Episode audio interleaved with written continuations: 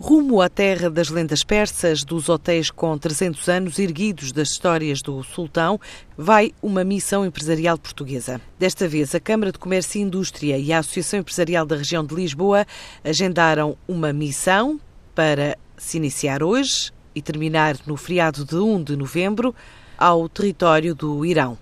É uma viagem dedicada a multissetores e a empresas portuguesas que pretendam exportar ou investir neste mercado. Em Tiarão, há reuniões de negócio previamente agendadas com entidades governamentais de apoio ao investimento e com os principais operadores do mercado iraniano.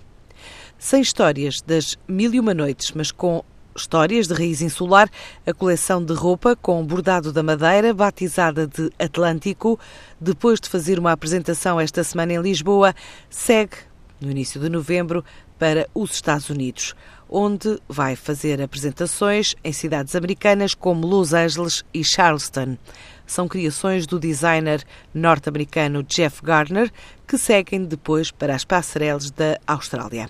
Na próxima semana, Luís Castro Henriques, o presidente da ICEP, inaugura a delegação da agência em Cuba e acompanha o secretário de Estado da Internacionalização na visita à Feira Internacional de Havana.